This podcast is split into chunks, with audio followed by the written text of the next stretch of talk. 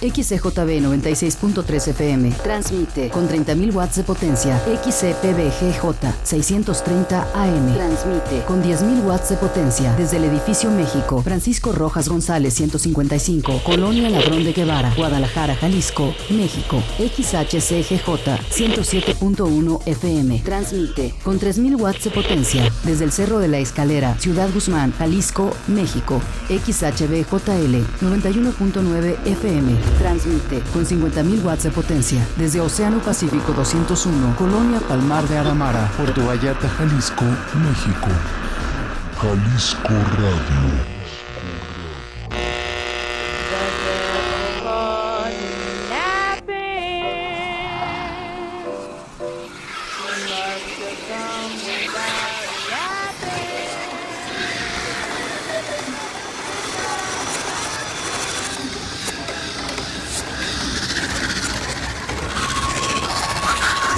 Hay un mundo que percibimos y que a la vez nos percibe, que nos siente, que nos permite movernos en su superficie y a la vez nosotros creemos que somos parte de ello. Pero ¿qué hay con esa parte oculta que nos vigila de forma tan sigilosa que no sabe si en realidad están ahí cuando los vemos frente a nosotros? Se abre la puerta de... El sótano. El sótano. Casa de las palabras. Bienvenido. Si eres cardíaco, no pases la puerta. Pero si no te importa tomar el riesgo, aférrate a tu fe y escucha con atención. Hola, ¿qué tal? Muy buenas noches. Yo soy Salvador López. Te doy la bienvenida a El sótano de la Casa de las Palabras. Eh, en controles, por ahí en esta primera hora, el buen Rafa Guzmán. En la producción, el omnipresente Chuck Saldaña. Eh, estamos completamente en vivo, aquellas personas que nos escuchan a través del 96.3 de la FM, aquí en la zona metropolitana de Guadalajara, 91.9 en Puerto Vallarta y a través del 107.1 por allá en la fría, ahora sí fría, Ciudad Guzmán. Hoy tenemos un invitado de lujo con una amplia experiencia en el campo de la mina, de la exploración, de la geología y sobre todo con un montón de experiencias que tiene por compartir el día de hoy. Él es Guillermo González Vázquez. Guillermo, ¿cómo estás? Bienvenido. Muchas gracias, Salvador. Antes que nada, pues gracias por el espacio, por la invitación. Eh, un saludo especial a todo tu público. Yo te confieso que yo soy radio escucha de Radio Jalisco. Escucho todos sus programas y sus comentarios, su música y se me hace una excelente estación de radio, ¿verdad? Es la mejor opción del cuadrante. Muchas gracias, Guillermo. Eh, estamos contentos de que estés aquí. Sabemos que eres una persona con, con agenda llena. Coincidimos por ahí por algunas cuestiones eh, de tiempos. Y la verdad es que nos alegra que estés aquí. Eh, pero vamos entrando en materia. Cuéntanos, ¿tú qué haces? ¿Tú a qué te dedicas o te dedicabas? Porque sabemos que ya tienes ahorita otras ocupaciones. Pero cuando viviste esas experiencias, ¿qué era lo que tú hacías? Sí, claro, eh, si me permites, eh, voy a dar inicio con un leve- una pequeña biografía, ¿no? De la persona que, que soy yo. Adelante. Bien, eh, yo nací aquí en un rancho, de aquí de Jalisco, soy de Jalisco, pero estoy registrado en Guadalajara. Estudié como todos, soy hijo del ayuntamiento, nací en el hospital civil, se puede decir. Estudié en las escuelas eh, públicas, secundarias públicas y por, por ahí también en la UDG, ¿no? Somos egresados de ahí y este, pues mi experiencia es la siguiente, ¿no? Yo entré a trabajar a una empresa cuando salí de la escuela de diseño industrial. eh, entré a trabajar a una empresa de minería, eh, de exploraciones mineras, pero en el campo de la minería le aplican exploraciones económicas, porque la verdad anda uno en el campo buscando minerales, oro, plata, plomo, zinc, cobre, eh, otros minerales no metálicos como el talco, el yeso, etcétera. Conozco gran parte de la República Mexicana, sobre todo los distritos mineros, ¿verdad? Eh, y no las ciudades, también las ciudades, pero al decir conozco gran parte de la República Mexicana me refiero a los bosques, donde las minas están allá en la sierra, en, los, en Las la serranía, en montañas. las montañas, el semidesierto, en el desierto, en, en muchos lugares, ¿no? De, pero eh, nomás en Zacatecas y Guanajuato es donde he visto. ah, también Tasco Guerrero. También sí, ahí, no me eh, vaya a tropezar. La, minería involucrada con, con Eh, la, con la las- ciudad. Con la ciudad, sí. andan trabajando los mineros ahí a un lado del turismo, ¿no? Sí, exactamente. Sí, entre todas esas experiencias, pues mis viajes, ¿no? He estado en, en unas partes de serranías peligrosas, como son allá la Sierra de Ocampo, el Triángulo Dorado famoso, No. ¿no?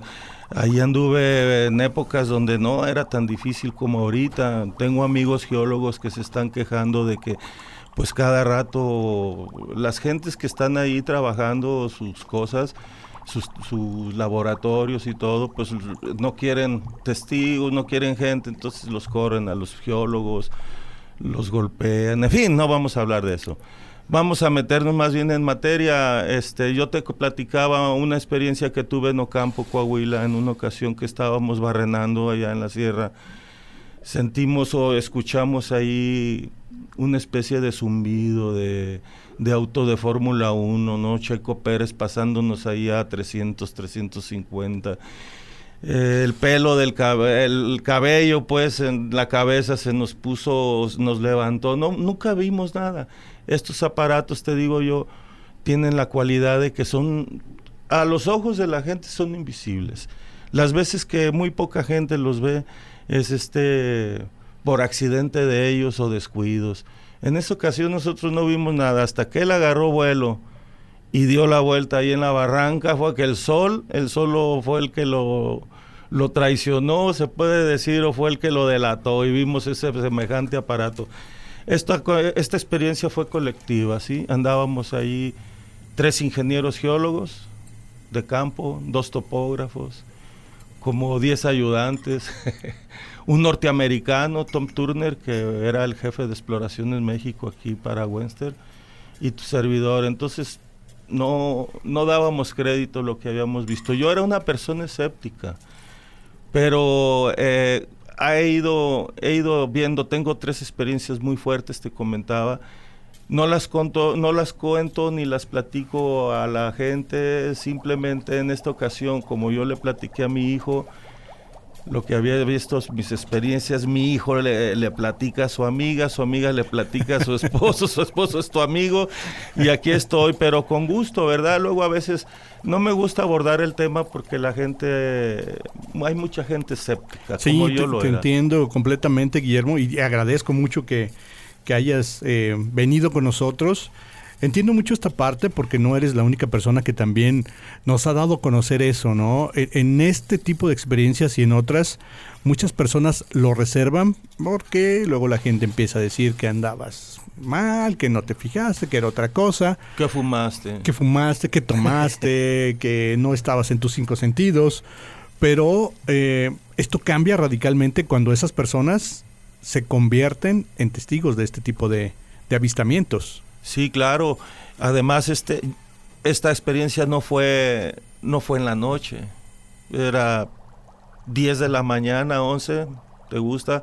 Acabábamos de un desayuno, estábamos preparando la tubería para iniciar la perforación. Y estábamos ahí descuidados cuando sentimos ese zumbido. Ese zumbido venía de allá de la lejanía, así de la Sierra del Mascarón, allá por allá.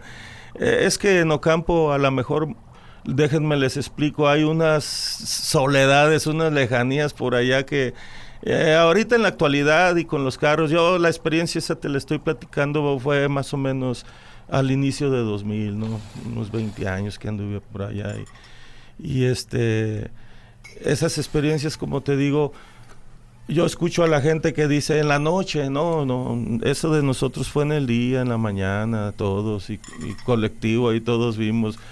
Por instrucciones ahí de los patrones, no, no platiquen nada, ni les conviene, van a decir que son locos y así. Y entonces, eh, pues esa es una, la primera experiencia que tuve. No se puede decir que es la primera experiencia del primer tipo, porque tengo dudas qué fue lo que vi. No. Obviamente que en esa zona no va a ser un avión, un jet, y luego esa, a esa, como bajó ahí en esa barranca, sea un helicóptero, un avión ahí se estrella. Y este no, este dio la vuelta con una facilidad que tiene. Oye, Guillermo, seguramente tú ya habías escuchado de este tipo de, de naves, de este tipo de avistamientos. Antes de esto, ¿tú qué pensabas? No, yo creía que eran cuestiones, eh, programas de Maussan que tenían este atrapando a gentes, mentes, ¿no? Era escéptico, totalmente. Sí, veía yo películas de ovnis y, sabía ya de mi época fue el señor Ferriz, ¿te acuerdas? Sí, Pedro, de, Pedro Ferriz, ¿cómo no? El de las cejas, hasta los Sí, sí, polivoces sí. lo traen Lo en carrilla ¿no? y por eso es que yo era escéptico. Y en la minería también, pues es que anduve en muchas sierras, como te digo, antes de que me pasara eso. Y en Ocampo, Coahuila, fue la primera experiencia que tuve. La segunda experiencia fue aquí en Jalisco, aquí en Villa Corona, en la laguna esa. Ahí en esa laguna eran las 4 o 5 de la tarde, estaba yo con mi familia este, disfrutando de un paseo, un balneario, no vamos a decir nombres. Ahí por ahí ese Eh, famoso balneario. Sí, Sí, un balneario ahí también, esa vez mucha gente. De hecho, yo, cuando la gente era la que estaba volteando y viendo, la gente era la que estaba volteando y viendo eh, una experiencia ahí en ese balneario. Y, cuando ya todos fijamos la vista, estas eran unas especies de burbujas. Sí, estaban ahí como revoloteando a lo alto. Yo me imagino unas burbujas blancas y de repente muchas desaparecieron y luego se volvían a juntar, hacían una especie de... subían. Tengo la experiencia y la seguridad, así con esta palabra de viejo, que estas, estas, eh, estas naves, estas personas, estos entes que vengan, no sé quiénes sean, pero ya deberían de presentarse, que no sean tan... No, que le dejen de dar vueltas y Eh, que ya sí, se den- no sean tan majaderos y vengan y preséntense si me están escuchando por Radio Jalisco, Jalisco Radio. Mira, este, esas personas no, como te vuelvo y te repito, no, no se dejan ver por cualquiera, no. Son accidentes que ellos tienen, ya sea los delata el sol o los delata este alguna sombra, un, descuido, porque no a cualquier gente se le aparecen. Yo era muy escéptico, era muy escéptico hasta que me encontré eso en Ocampo, eso ya mucho tiempo.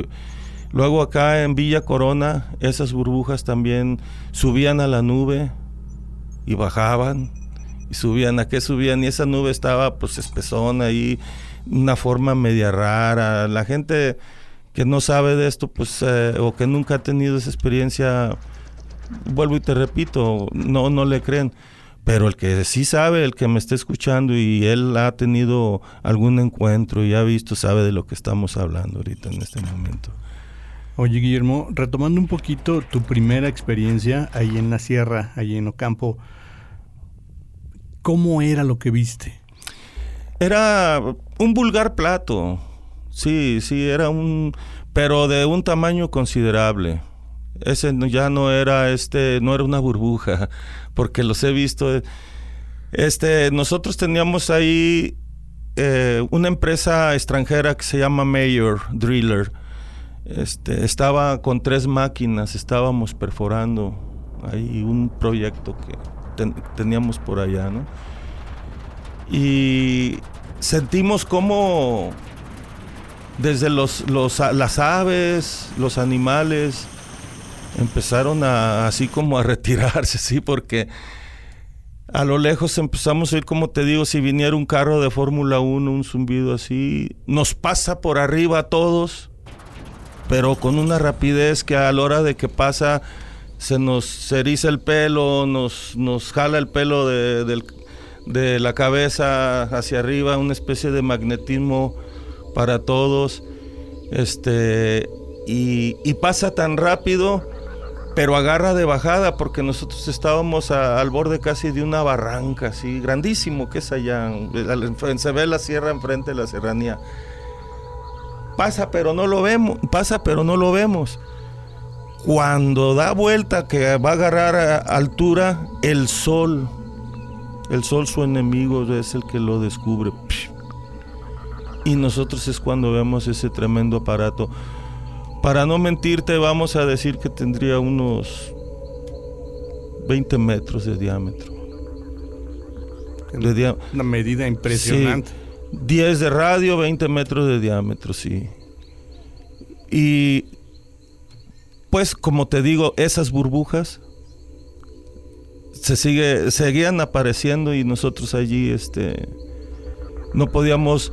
Tengo fotografías, tomamos unas fotos de, de cuando estábamos en la barrenación y a la hora de, de, que las tomábamos no veíamos absolutamente nada. Cuando ya las firmas es como te digo, son descuidos de ellos. Cuando ya las revelas y todo es cuando salen estas cosas. Aparecen y ahí. se aparecen ahí. Entonces quiero entender que aparte del, del, platillo enorme que viste, ¿había burbujas alrededor de este platillo? Antes sí, antes te digo, la, las veíamos que estaban ahí haciendo como una especie de remolino. Y pues esta, este ruido vino de, de, la parte baja, ¿eh? No venía de la altura, venía como a ras de piso. No sé si me explique, a ras de piso venía esa, esa marejada de sonido, de, de, de, energía que se sentía. Y a la hora de que pasó y nos brincó a nosotros, porque sí nos pasó por arriba a todos. Las máquinas de perforar allí, este no, no se apagaron. No te voy a mentir que se apagaron, pero sí hubo como un shock eléctrico ahí con, con ellas, una un reniegue de la, de la máquina a la hora como de estar cuando se te va sí, a apagar el carro sí, y luego... una, una forzada así que Ajá. se dio y ya. Cuando pasó eso, pues todos volteamos ahí a la, a la barranca pa- hacia donde va el sonido, volteas todos. Y éramos varios, varios trabajadores. Yo estaba ahí supervisando, recibiendo el núcleo minero. Y tú estás pensando en ese momento, hay una cosa que yo quería platicarles. Yo soy explorador de minas, explora, exploraciones económicas. La gente cuando va al campo de vacaciones, y eso es muy bonito, andar allá en el cerro, en las serranías y todo, pero es muy diferente cuando vas ya a trabajar, a, a tomar muestras. Sí, no, ya es un, un mundo sí, completamente ya es, sí, sí, ya entra. Deja, no deja de ser bonito. El mundo es eh, precioso, hermoso. Tenemos que cuidarlo. Otro mensaje que envío, ¿verdad? Hay que cuidarla, hay que tener limpios los ríos, no tirar basura, seleccionar, seleccionar las basuras. Nosotros ahí en la mina ya empezábamos, este, cuando estaba yo ahí a, a seleccionar basuras y si no eran castigos. Claro. ¿verdad? Y entonces este estoy preocupado por el medio ambiente. Y estos entes que yo veo, yo pienso que muchos dicen que vienen a robar y no.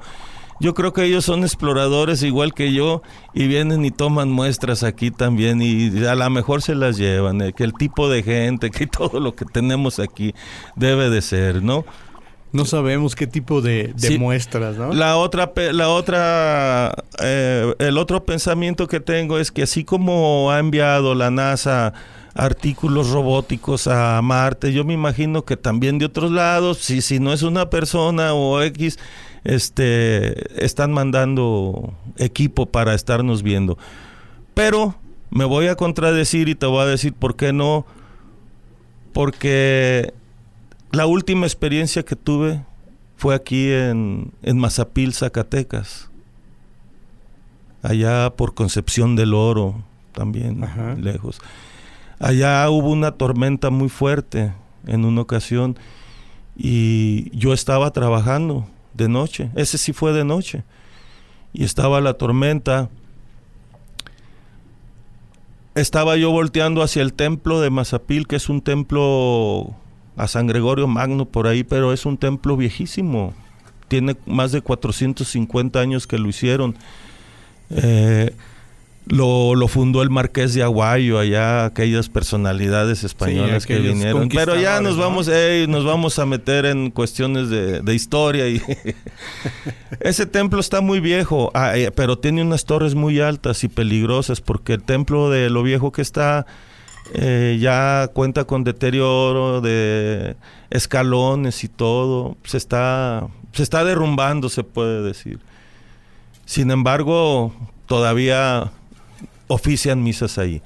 Bien, te comento que el templo ahí de donde yo estaba me quedaba como cuatro kilómetros. Las torres. O menos. De- desde tu punto de, Desde de la mi punto montaña de vista. Hacia, el pueblo. Estaba en, en un campamento, Ajá. pero estaba en zona alta que donde yo veía el templo y estaba la tormenta muy recio. De repente ah, sale un rayo y yo viendo allá fumando mi cigarro y sale un rayo por allí y veo ahí en las torres, veo una persona, una persona. Yo vi y creí, como yo conozco al, al a, a Ernesto Ascasio. Ernesto Ascasio es el, el que arregla ahí el templo. ¿Cómo les llaman estos? ¿Janitors? No. ¿Conserjes? No. ¿Cómo les llaman? Pues sí, es como un... Son los que arreglan allí el templo, ¿no? Y, cobran limosnas. No recuerdo yo, ya ves, no soy Tienen, medio- tienen un nombre muy particular, pero sí sabemos cuál es su Él, él a eso se dedica, sí. Eh, yo le pregunté que, que qué andaba haciendo esa noche arriba. Dijo, no, don Guillermo, yo a ese lugar no subo ni, ni en el día. Dice, porque está muy peligrosas las escaleras. Dice, y menos en la noche y la tormenta. Lo que viene a, reforzar mi, mi plática es que no nomás vi yo a esa persona ahí arriba en las torres, a, esa, a ese ser, ¿no? Se puede decir. Otra señora que también estaba allí, Doña Flor, una señora ya grande también, un poco más grande que yo. esa, eh, esa señora también, ella lo vio. Entonces no, no fui nomás yo el que vio y, y en esa ocasión también vimos burbujas antes, burbujas de esas transparentes. Estas burbujas son como del tamaño de unos dos metros, No son enormes. no son, no, no, no. Yo pienso que cabe una persona en estas burbujas, es donde ellos viajan. En serio, si alguien sabe de esto y los ha visto, en Chapala creo que por ahí hubo unas personas que vieron En unas. Ocotlán también. Entonces ellos saben de lo que estoy estamos hablando, tu arquitecto, sí. Entonces, este, yo pienso que estas burbujas cobijan a uno solo y son, son blancas, son unas esferas, tienen la capacidad de, de, de hacerse, como te digo, invisibles, se- se- Así así, válgame la vulgaridad, ¿no? De, de idioma así tan, tan fantástico que estoy usando, pero se hacen invisibles. Y las veces que las personas, vuelvo y te repito, los hemos visto, porque yo ya, ahora sí ya creo, yo ya no soy escéptico, yo ahora sí ya, así como creo en Dios, también creo en estos este, las personas que saben de lo que estamos hablando, te puede decir que esas burbujas son, se camuflajean tanto. Los descuidos, como te digo, con sol, por el sol, o en ocasiones luces, es lo que los ha, los ha este, manifestado. Aunque ellos no se han manifestado, pero nosotros los humanos, los pocos que hemos visto, porque yo considero que somos pocos los que hemos visto esas, esas burbujas y ese tipo de, de experiencias. Sabes que Guillermo, tal vez no seamos pocos, más bien yo creo que somos pocos los que nos atrevemos a, a aceptarlo, A dialogar. a, a contarlo, porque, bueno, hemos sabido, y usted que nos escucha, eh, por favor comuníquese al 33 15 96 57 76, que es nuestro número de WhatsApp, y como siempre, como cada semana, compártanos su sus ideas, sus historias, sus comentarios acerca de este tema. Y si también usted ha sido testigo de este tipo de avistamientos y le gustaría enviarnos un mensaje de audio, con todo gusto. Y si usted está de acuerdo lo compartiremos aquí en este programa. Estamos platicando, estamos charlando con nuestro amigo Guillermo González Vázquez acerca de estos avistamientos, de estas naves, de estas eh, máquinas que no tenemos una explicación de dónde vienen y qué es lo que realmente hacen aquí. Pero sin embargo se da esta coincidencia de que a pesar de que son en diferentes puntos de la República, suelen ser muy similares y, ¿por qué no atrevernos a decir, suelen ser las mismas naves que andan merodeando, volando, revisando el suelo de nuestro territorio? Sí, así es. Yo pienso y ahora estoy seguro que tenemos más, más visitantes, ¿verdad? Tenemos gente que vienen y nos, nos vigila, nos cuidan. Este, y pienso que en un futuro no muy lejano va a haber una manifestación. Por ahí hay un libro que yo leí, está en inglés, es de Gary Jennings. Gary Jennings, ese señor escribió el Azteca y por allá, tiene un libro por ahí que se llama La reunión de las especies, es la traducción, ¿verdad? Y él habla algo de eso, de que eh, en un futuro va a haber este una reunión de, especies, tiene que ser, porque no somos los únicos, es muy grande el universo, sería muy egoísta pensar que nomás nosotros estamos aquí eh, gozándola, ¿verdad? Sí, eh, fíjate que este comentario también lo hicimos en el programa anterior, donde pues también nuestro invitado eh, consideraba que era absurdo pensar que somos los únicos en un universo tan vasto, tan extenso, con características pues en algunos lados inhabitable por, por sus soles, por sus estrellas, por su evolución, pero en otras condiciones similares o idénticas a la Tierra, ¿no? Entonces, no cabe pensar que somos los únicos seres inteligentes, entre comillas inteligentes, en este vasto universo, ¿no crees? Sí. Ahora déjame, te hablo a nivel geológico, ¿verdad? A nivel geológico yo te digo que la Tierra es finita la Tierra es finita, la Tierra va a llegar un momento, quién sabe, un millón de años. El periodo de vida humano es de nos está dando la OMS 85 años. ya, dándonos por bien servido. Ya 85, 90 años. Y los periodos, los periodos, periodos geológicos son a millones de años, miles de años, millones de años. Sí, la formación de, de los continentes, la Pangea, las placas tectónicas, todo eso se va moviendo. La Tierra tiene su vida. Sin embargo, déjame te digo que del Big Bang es, es. Eh, la Tierra se ha ido enfriando, enfriando, enfriando, ahí, ahí lo tenemos.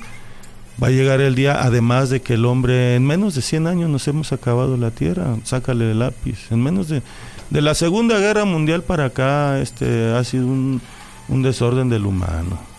Nosotros somos depredadores. Sí, completamente, empezando por la detonación de las pruebas de bombas atómicas. Una eh, tanta tontería, ¿verdad? Digo, sí, la verdad es que, que sí, es el daño que eh, estamos provocando. Hay una canción de Roberto Carlos que dice, yo quisiera ser civilizado como los animales. Fíjate que lo que encierra eso, no, de veras. Entonces te digo, la Tierra a nivel geológico, te estoy hablando, la Tierra se, se va a acabar. Ahorita no, faltan miles de años, la van a decir, ah, este güey está... No, no, no, a, lo mejor les quedan cien mil años, un millón de años, vamos a decir, pero no creo. A como vamos, no creo que les dure tanto. Y es por eso que yo siento que el humano está buscando otras opciones, otros planetas como Marte, Venus, Sí, ya hay, ya hay, exploraciones. Pero mira, somos tan pequeños. Tú la Salvador arquitecto, Salvador eres, se dice. Somos tan pequeños que este no, no, no nos damos cuenta de el comentario que, que quiero hacer de somos tan pequeños en la, en la situación, en la formación, en la cadena de vida a nivel, a nivel eh, universal, se puede decir tan pequeños que todavía no dominamos nuestro sistema solar. Para ir a la luna, ve todo lo que hacen y todo. Para ir a... y luego, ya ves, están dudando. ha sido una duda de que fueron a la luna y que... pero a lo mejor fue un productor de cine el que eh, hizo ahí, ¿no? No, no, sí fueron, sí hay tecnología para ir, sí, sí. La otra de, de, que andan buscando casa en Marte y eso. Sí, yo sí siento que el humano tiene que este, el humano tiene que salir adelante, sobrevivir. Y siento que si la, la, Tierra se les va a acabar, a los humanos del futuro la tecnología los va a hacer inteligentes y van a poder este, dominar otros, otros sistemas. Ahorita no, pero a futuro yo pienso que el humano tiene que, que salir adelante y dominar el, el, el cosmos, el universo. Sí, tiene que, que buscar. Primero empezaríamos por terminar de conocer nuestro propio planeta. Hay zonas inexploradas. Sí. Hay el mar El- simplemente. El, el ¿no? océano, sí, el fondo del mar. Aunque este Custó, ya ves, con su triestre. Sí, justo aventajó bastante, Bastante. pero aún así Aún así. hay un porcentaje mínimo que conocemos de, de los océanos, De los océanos. de los seres que viven en esas profundidades. Y bueno, usted que nos escucha, comuníquese con nosotros 33 15 96 57 76. Ese es el número de WhatsApp que tenemos aquí en cabina y a través del cual usted puede dejarnos sus comentarios, sus experiencias o también, ¿por qué no?, sus sugerencias. Estamos en el sótano de la Casa de las Palabras y enseguida regresamos con usted.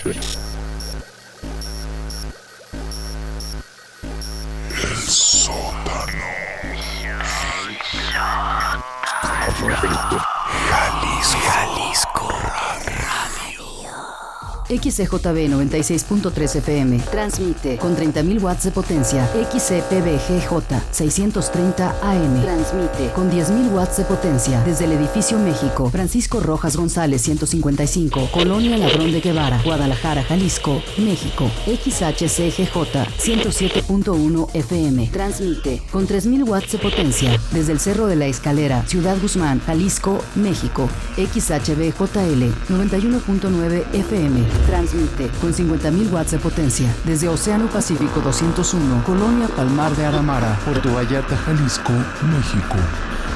Jalisco Radio.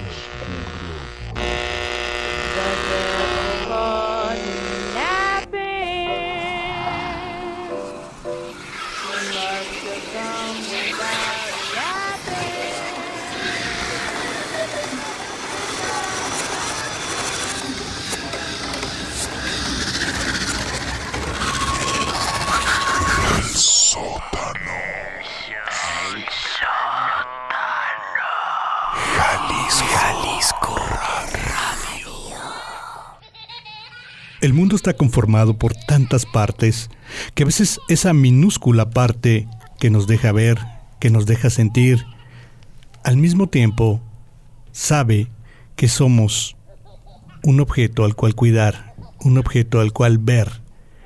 Y es a través de la luz, es a través del relámpago que se hacen presentes y muchas veces ni siquiera de esta forma creemos en ellos. Bienvenidos al sótano de la Casa de las Palabras. Tú que nos escuchas a través del 96.3 de la FM aquí en la zona metropolitana de Guadalajara, 91.9 en Puerto Vallarta y 107.1 por allá en Ciudad Guzmán. Si es que acabas de sintonizarnos, eh, no te pierdas este, este podcast que queda por ahí alojado en Spotify en eh, la Casa de las Palabras. Ahí puedes encontrar también estos podcasts de El sótano de la Casa de las Palabras. Y bueno, estamos, eh, bueno, ya en esta segunda parte, por ahí en controles, el omnipresente Chuck Saldaña. Muchas gracias al muñeco diabólico que estuvo en la primera hora.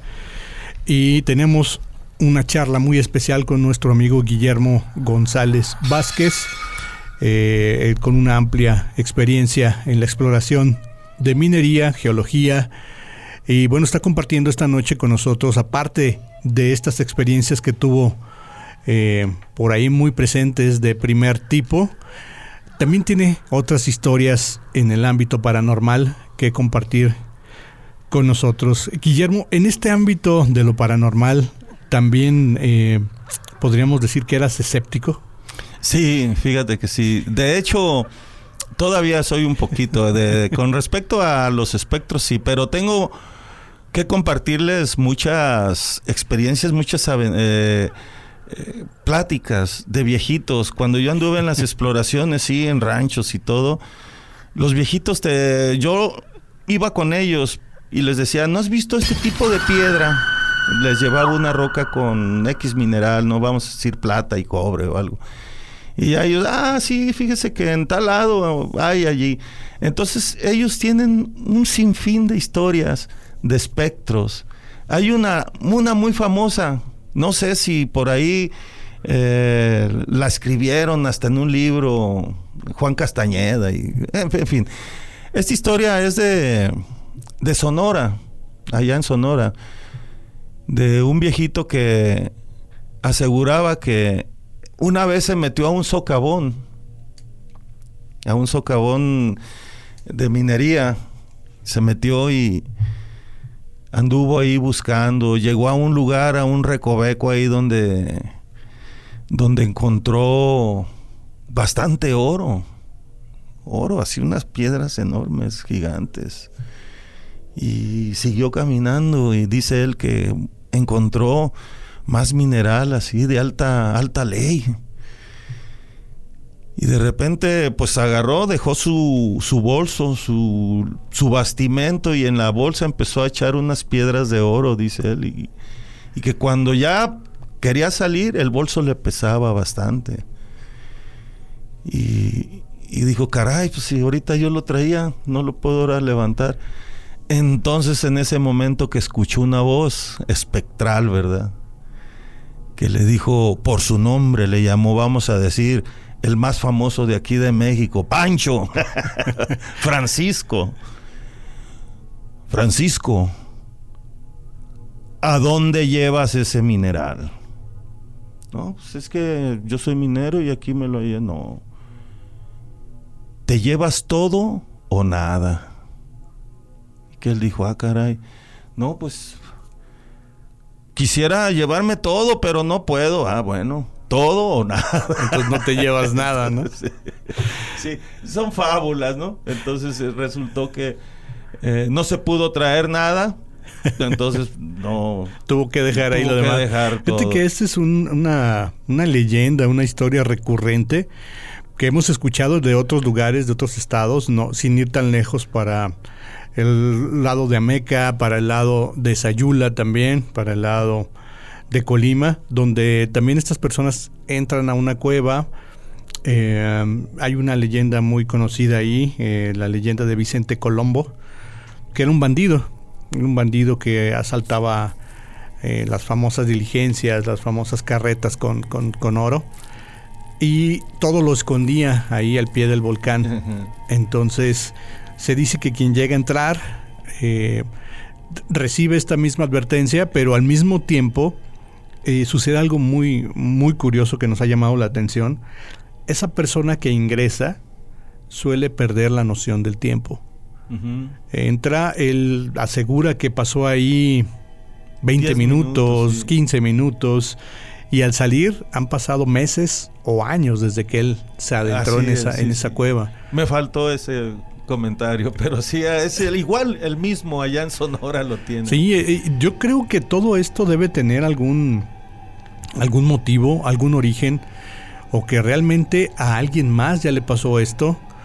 Y no creo que sea una coincidencia de, leyendas, ¿no? Debe de haber un fundamento. Por algo se dicen las leyendas, por algo las, las comenta la gente. Sí, yo creo que, que tiene ese trasfondo donde la persona se ve, se ve perdida. además, ¿cómo explicar que pasaron años? qué comió, cómo vivió durante todo ese tiempo, si él asegura que estuvo dentro de esa cueva, de ese socavón durante 15 o 20 minutos, ¿no? Sí. Allá en Oaxaca, uh, anduve con la minera Cuscatlán, allí haciendo unos trabajos, pero eh, por fuera, o sea, no, no contratado por ellos, sino nosotros nos interesaba el, el yacimiento y me mandaron a mí, vayan, tomen un muestreo de, de, rocas y tráiganselos, andábamos. Allá me, me, contaron otra historia bonita, más creíble, ¿verdad?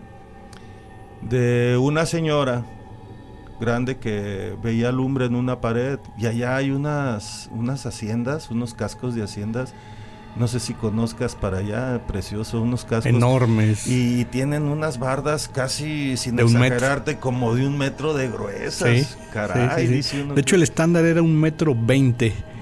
Y hay quienes construían al metro porque era la medida. Eh, y es unas tremendas bardas. Yo aquí nunca he visto una casa así.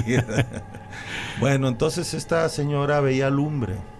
Ahí que de, de esa barda salía lumbre. Y esto está documentado porque al parecer sí fue cierto. ¿eh? A mí me la contaron Y, pero yo conozco a la persona que, que le sucedió y el nivel de vida que tiene ahorita es mejor, te voy a decir por qué. si esa señora veía lumbre en esa pared, que salía lumbre, entonces... En una ocasión le comentó al marido, al, al esposo, oye vieja, fíjate, yo veo aquí así. El Señor le dio la, la, la tentación, fueron y escarbaron y encontraron un esqueleto, primero, de, de una mujer un esqueleto ahí, de que ahí la enterraron. Oh. ahí la metieron. Y ese esqueleto lo, lo, sacaron y tú tienes que dar parte a la PGR y a... Sí, claro. Para... Sí, oye, pues me encontré eh, un cadáver, un restos Entonces, humanos. Este, encontraron ese cadáver aparecer y abajo de ella monedas de oro. Monedas de oro. Y, y lo creo porque esas personas ahí en ese rancho tienen un buen nivel de vida, una casa bien y todo porque no hace mucho que sucedió, vamos a decir que eso fue en los 90, 99, 98, que yo me enteré de, todavía andaba por allá, por Cuscatlán, Oaxaca.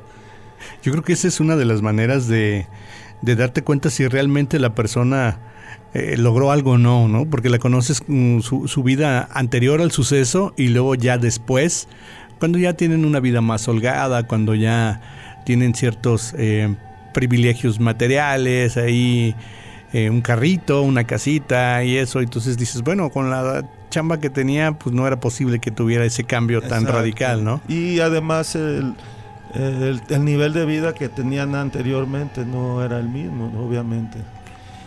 Y ya por último comentario de, con respecto a, a seres, también tenía otro, otro comentario que me hicieron, pero que, que obviamente a, mí no me consta que, haya sucedido, pero que son posibles. Por ejemplo, en este caso, a esta señora encontraron el esqueleto y todo y el dinero abajo de ella, ¿no?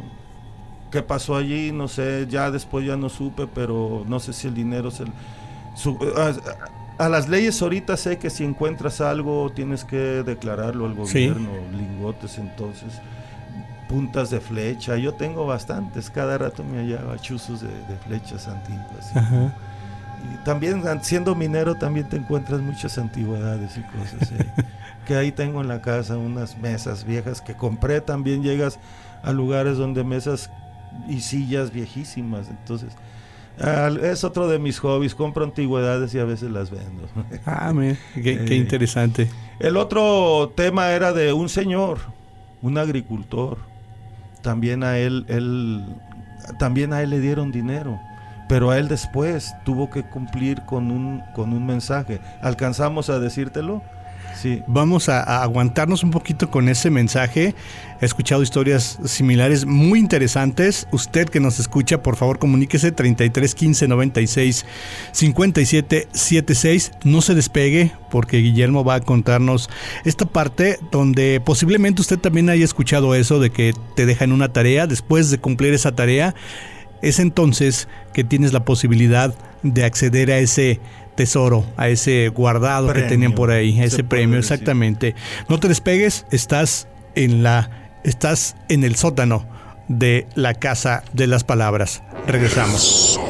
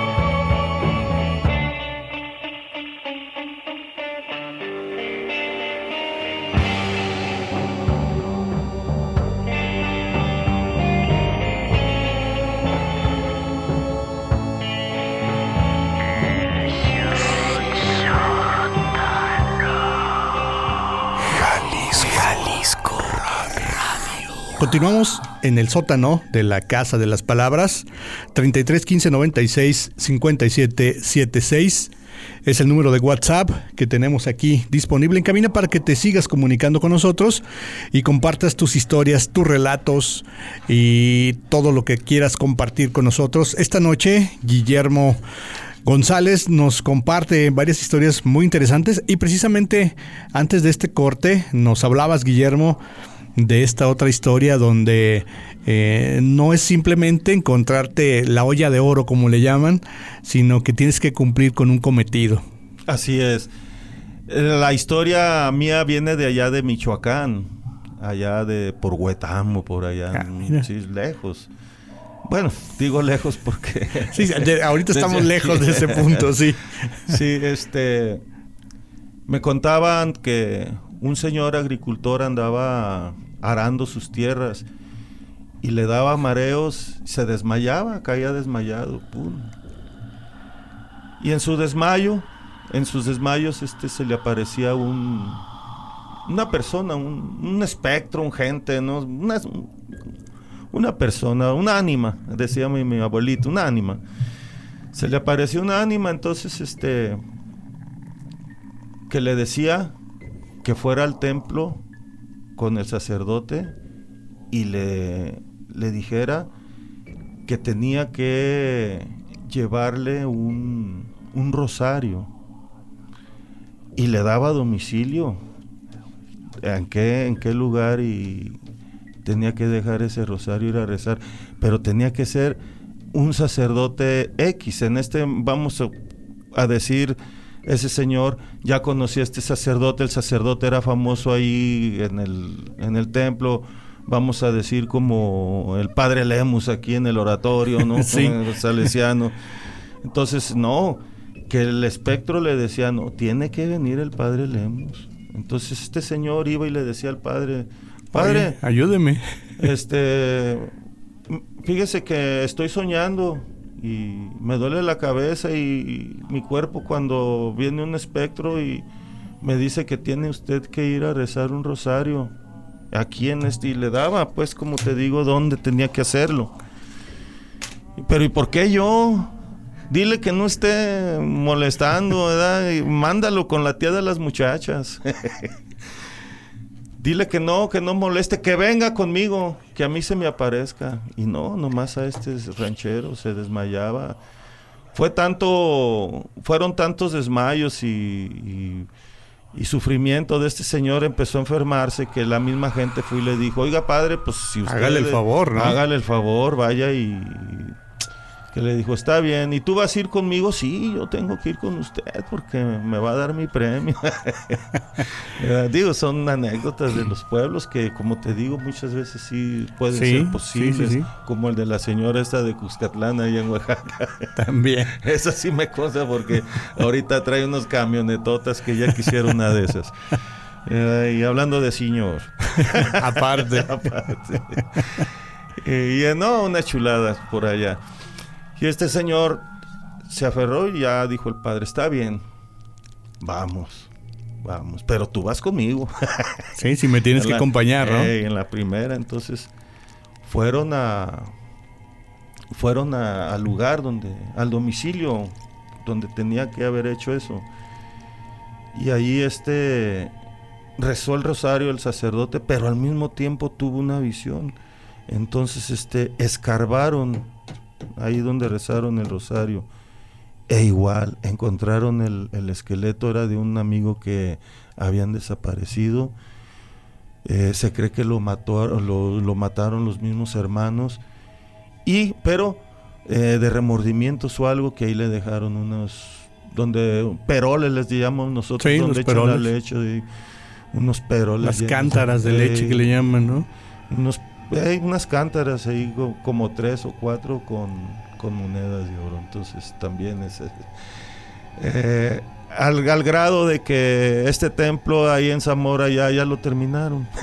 O sea, fue o sea que también Era- el padre tomó su partecita, Sí, era, ¿no? era la catedral inconclusa De- de Zamora. de Zamora. Sí, has oído hablar de esa, ¿no? Sí, cómo no. Ya, ahori- ya ahorita ya no está No, inconclusa. ya, ya, ya, nada más se le quedó el nombre El padre la terminó con ese dinerito. con ese dinerito que, que le donaron. Y de eso es eh, parte de lo que he escuchado, ¿no? Pero de que yo haya visto ahí en la hacienda de Mahoma una vez fuimos a tomarnos fotos. Yo y un amigo músico, eh, un argentino, Manuel Tellechea, donde quiera que esté, que esté bien, boludo. y este fuimos a tomarnos unas fotos porque él es músico y yo también y íbamos a tener una presentación. Ahí en la mina eh, hacen un concurso anual de músico. Y entonces es así, liricones todos nosotros. Yo me gané un premio, por cierto. Ah, qué bien. Y con Manuel Tellecha fuimos a tomarnos unas fotos a la hacienda de Mahoma. Y vimos a un, a un señor, pero no lo vimos completo, así como que nos está avispeando. Anduvimos ahí al recor- recorriendo y no, no encontramos a nadie. Cuando llegamos acá en el primer pueblo, que viene siendo Villa de Col, le dijimos, le comentamos a un señor que, que si había alguien ahí cuidando, dice, no, absolutamente nadie, ahí está abandonado. Nadie va ni nada porque lo que van son malhechores, dice. Entonces, no sé, a lo mejor nosotros vimos, pero sí se veía este un poco borroso, por eso yo quiero creer que a lo mejor sí era un ente, ¿verdad? En esas en ese tipo de cascos de haciendas son muy famosos y sucedieron muchas cosas de la revolución y, y esos cascos son desde la independencia, me imagino yo, más de 200 años. Sí, seguramente. Digo, son lugares que se quedan impregnados de esas energías que eh, muchas veces solemos creer que es porque hay dinero, que porque el dueño de la hacienda tiene apego por los, el material que hay, por el dinero, por las cosas que, que precisamente escondían durante la revolución o la independencia, tratando de preservar sus pertenencias, pero existe otro factor que es precisamente eh, el dolor que sufrieron estas personas a la hora de trascender y que hay algo más de lo material que los arraiga en ese lugar y que puede ser el mismo odio a quienes les quitaron la vida o puede ser simplemente el no aceptar que ya no están. Entonces ellos de alguna manera siguen haciéndose presente en este tipo de lugares tan viejos con que en algún algún tiempo fueron eh, centro de, de, trabajo de muchísimas personas, eran puntos de, de, luz porque eran espléndidos por su construcción, por la economía que manejaban, eran lugares llenos de, de vida y ellos de alguna manera pues intentan seguirse aferrando a lo que en alguna ocasión fue y, y no terminan por, por irse, simplemente deambulan Sí, por el lugar. Mucha ¿no? energía que queda ahí. Exactamente, es esa energía que, que los mantiene en el lugar, que los hace seguir queriendo pertenecer a, a algo y de tratan de evitar su trascender a cualquier costo. Comuníquese con nosotros 33 15 96 57 76. Déjenos sus comentarios, qué piensa de este tema que estamos compartiendo. ¿Tiene usted alguna historia que compartir con nosotros? ¿Conoce de algún tesoro? Porque luego no es tan sencillo sacar esos tesoros. Regresando de este corte, vamos a seguir platicando con Guillermo y él que tiene experiencia en este campo de la minería, tal vez, tal vez pueda explicarnos algunos sucesos que se ven en torno a estos eh, tesoros, a estos fuegos fatuos que les llaman, a estas eh, bolas de lumbre que luego la gente suele llamar, confundir con brujas y con otros seres, pero que en algunas ocasiones sí tienen una explicación eh, lógica o una explicación científica por lo cual están sucediendo. Soy Salvador López y continuamos aquí en el sótano de la Casa de las Palabras.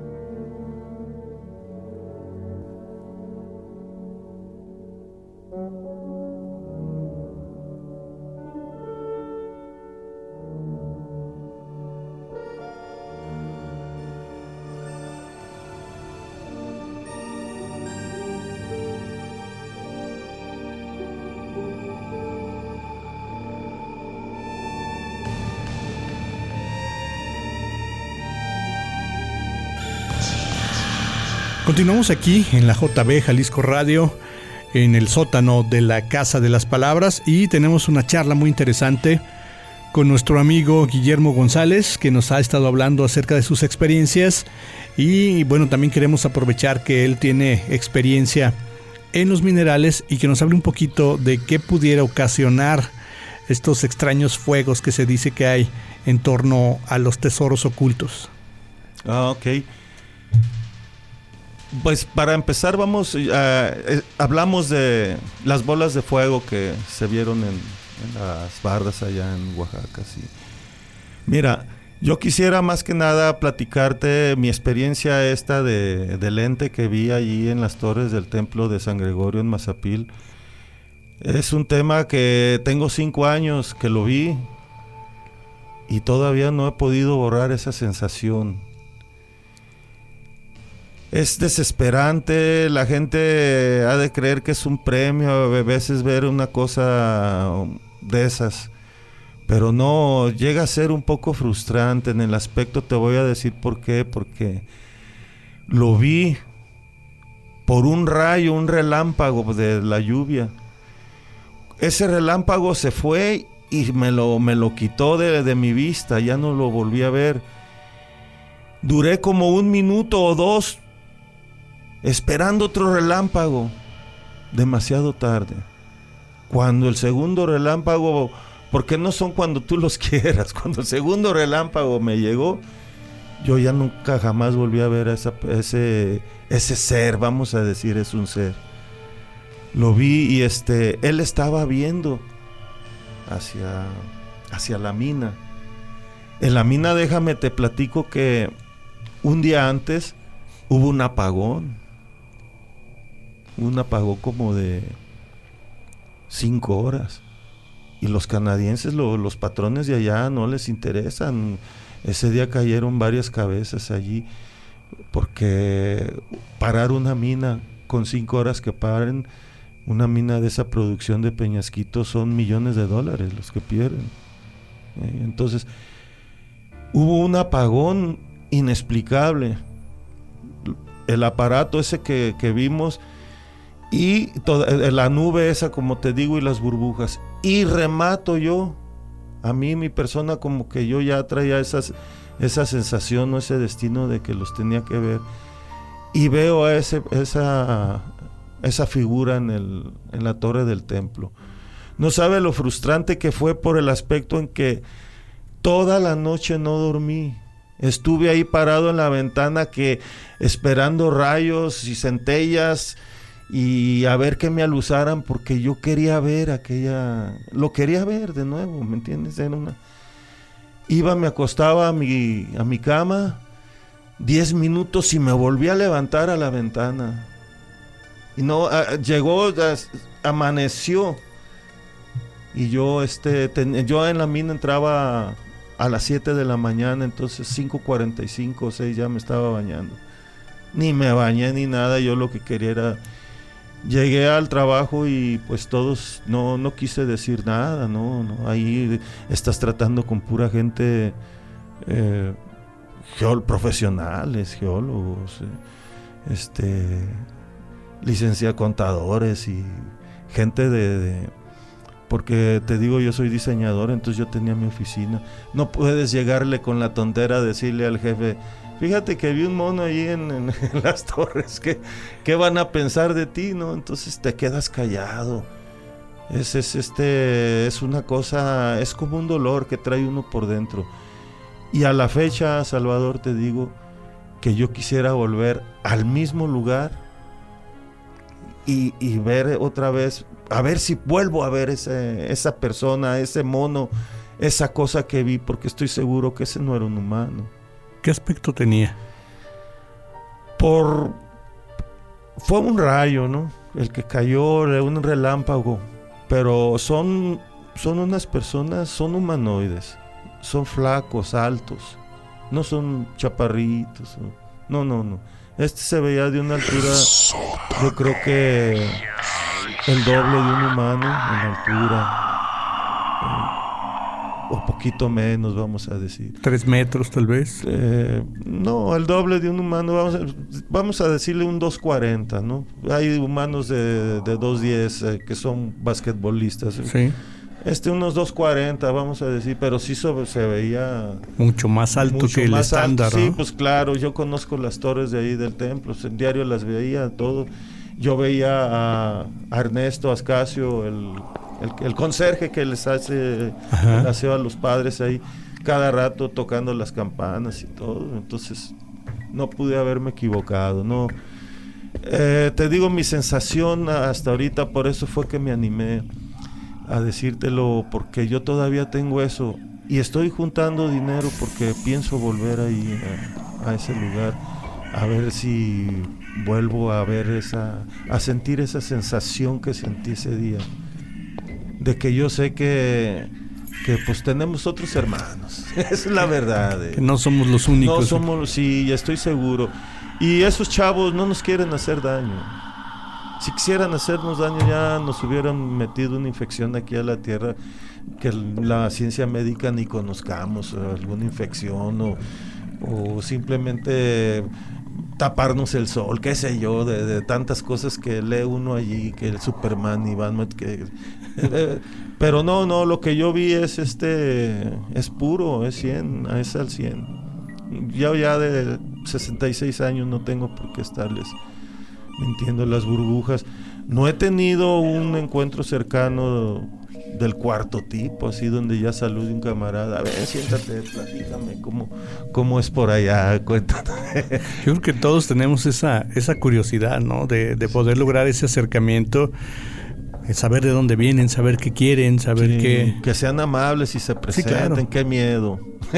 Tal vez es eso, el miedo no, no, no nosotros a ellos, sino ellos Me a imagino, nosotros, ¿no? me imagino que esto sería como cuando los aztecas vieron a los primeros, lo- los mayas que fueron los que recibieron a los primeros españoles con armaduras de, de fierro y todo, y luego Montados el caballo, caballo. Ey, con perros, que creían que eran este una sola persona, no caballos y sí, animales. con un Entonces, centauro. Así nosotros si llegáramos a ver a una... No, pero el lente que yo vi no, no traía trajes ni nada, ¿no? Ni- ni- Yo creo que tenía su burbuja por ahí estacionada, porque la burbuja, por, e- eh, para subir a esa altura, sí tuvo que andar en su burbuja, ¿eh? Pues traen una burbuja, ellos, te aseguro, y la gente que, que los ha visto sabe que son sus medios de transporte, ¿eh? esas burbujas.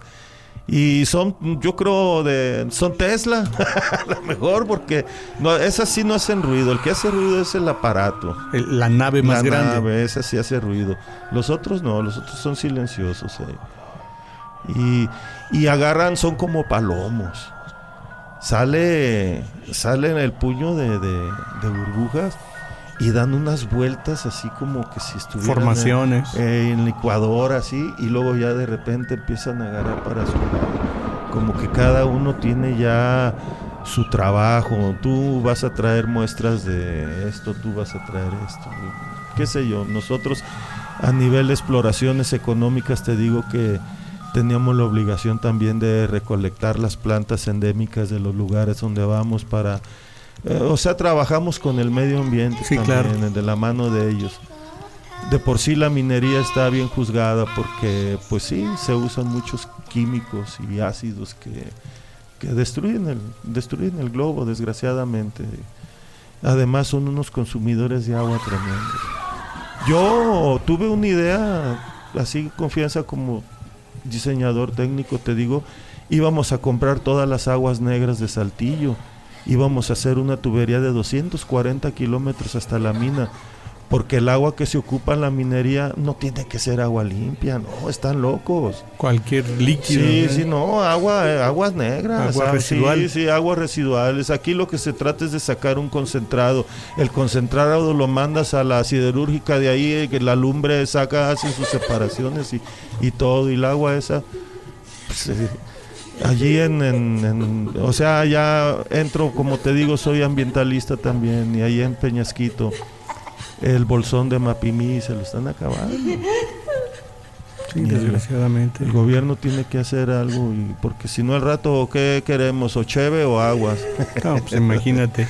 Fíjate, por cada bote de cerveza Por un bote de cerveza normal son 6 litros de agua y tú te bebes 350 mililitros de cerveza. Y es que en el proceso de la cerveza se gastan 6 litros. Para Entonces, poder elaborar una sola un, un cerveza. bo- solo bote. No, imagínate. Guillermo, ya estamos en el final del programa, pero eh, también sabemos que por ahí hace algunos años estuviste en el lugar preciso, a la hora precisa, y pudiste ayudar a algunas personas en una situación muy complicada. Sí, tuve un accidente, hubo un accidente ahí en la mina, ¿verdad? Y este tronaron en un nivel superior y nosotros andábamos en el nivel 800, pero este fue en, una mina que se llama Nochebuena, que está cerca de Peñasquito. Nochebuena es frontera con Coahuila, en la parte sur, allá Sierra del Mascarón, ahí por Concepción del Oro, por ahí entras. Está, está precioso allá todo eso. Pero muy solo, muy peligroso y muy poca gente. Sí, y este. ¿Y qué pasó ahí? ¿Tronó? ¿Explotó algo? ¿Hubo alguna contingencia? eh, nosotros andábamos tomando, haciendo el levantamiento de- del socavón. Andaba yo con un topógrafo y tres ayudantes de campo. eh. Pero no estaba demado. No estaba demado. Y sí nos dimos cuenta, pero pues vimos la estructura. En teoría estaba la roca muy sólida. Para usted que nos escucha, tal vez el término ademado le, le parezca extraño. Es un recubrimiento, es un reforzamiento hacen interior. del- sí, que hacen con durmientes de ferrocarril. Es eh, correcto, eh, con, el, con el fin de, de solventar la seguridad de las personas que trabajan en ese interior. Le llaman este carpintería negra, le Sí, pueden sí, sí, decir. así es. Y entonces este no estaba demado. Cuando tronaron era muy cercas. Tronaron arriba y nosotros no sabíamos y se, se desgajó, ¡fum! se vino el... eh, se, se derrumbó el socavón y adentro quedaron tres personas. Eh, y de la parte de nosotros quedamos heridos, yo y otro geólogo porque las piedras nos alcanzaron a, a, a mí me quebraron el hombro te mostré Ajá, la, sí, sí, la sí. cicatriz estuve en el hospital allá en Saltillo ¿cómo le llaman? Es un hospital tiene conchita algo así la concha Eh, y este bueno y mis compañeros pero a pesar de que yo tenía el golpe así y mi otro compañero desmayado yo sabía que del otro lado estaban pues Luis y desgraciadamente ese día se, se nos fueron dos. Ah, Eh, fueron dos al contado y uno quedó en abonos y nosotros, ¿no? Y entonces este con con tablas, ahí no tienes que usar este eh, palas o picos, Nada no, metálico. nada, nada.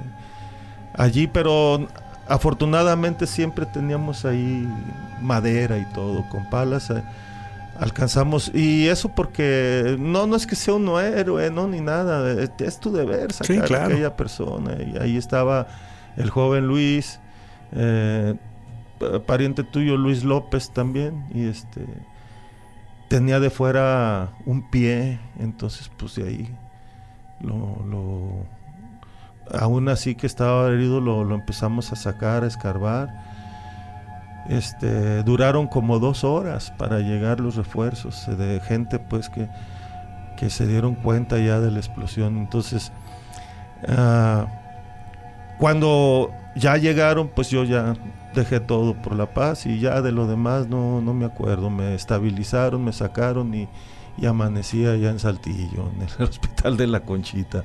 Y este... Y a- al joven que saqué, a Luis, eh, afortunadamente está vivo. Eh, ahí está él. Pues gracias a ti que le diste esa, esa Mm. oportunidad.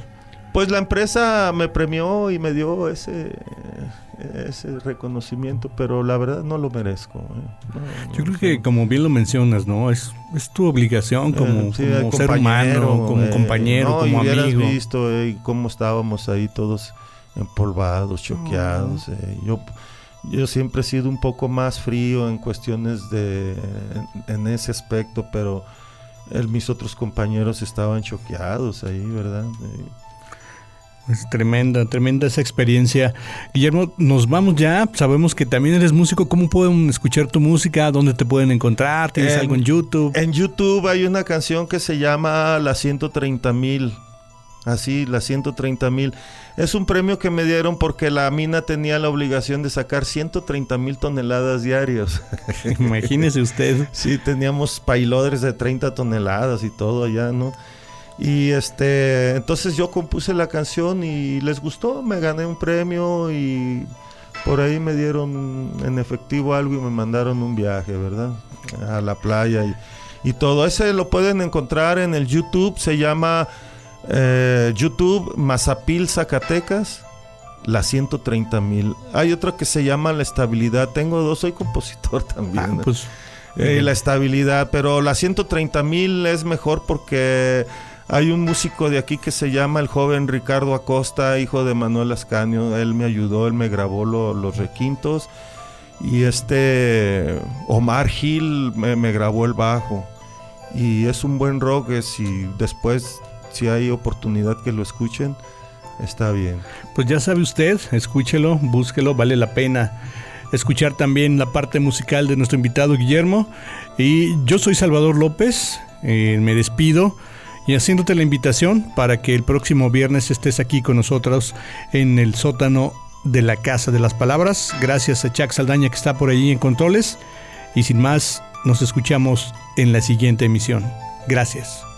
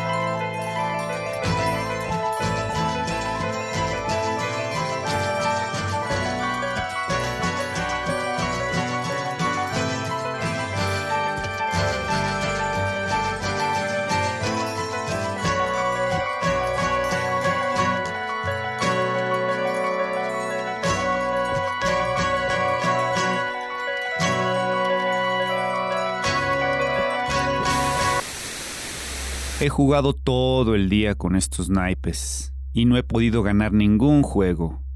Tal vez sea malo, o la suerte no me acompañe, no lo sé.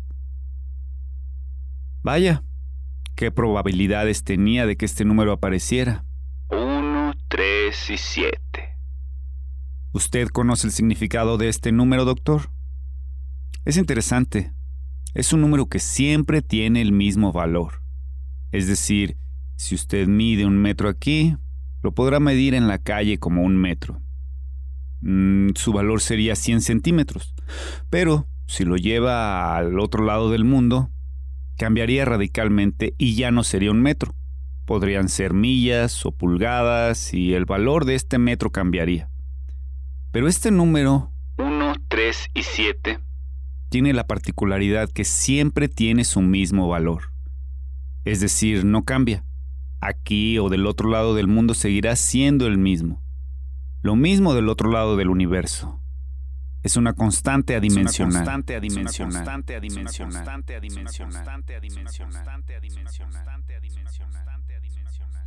Lo sé, me escucho como un loco, pero busca información y encontrará por qué el número 137 es tan especial. Dicen que ese número creó el universo. Yo no sé mucho de matemáticas, solo sé que este número es el más importante para toda la humanidad. Tuve un amigo. Él estudiaba matemáticas. Nos conocimos hace tiempo. Yo apenas empezaba con todo esto de las conspiraciones y siempre he pensado que cuando te llega información es porque tú eres el elegido. ¿Qué tal con el narcisista, diría usted, no, Doc? Recuerdo mucho una noticia que vimos por la televisión. Un avistamiento de ovnis Creo que fue en Brasil o algún lugar del sur. Decía que las naves estaban volando casi a ras del suelo. Las personas llamaron a la policía y cuando llegaron ellos también fueron testigos de ese avistamiento. A mí me llamó la atención el hecho de que fueron muchos testigos y todos tenían una versión diferente, pero todo era relacionado con el avistamiento. Mi amiguito tomó nota de una curiosidad que a mí en lo personal no me llamó la atención.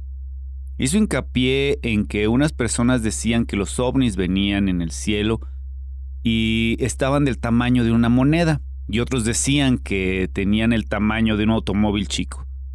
Yo busqué recortes y más información. Me metí a internet y solo documenté el avistamiento.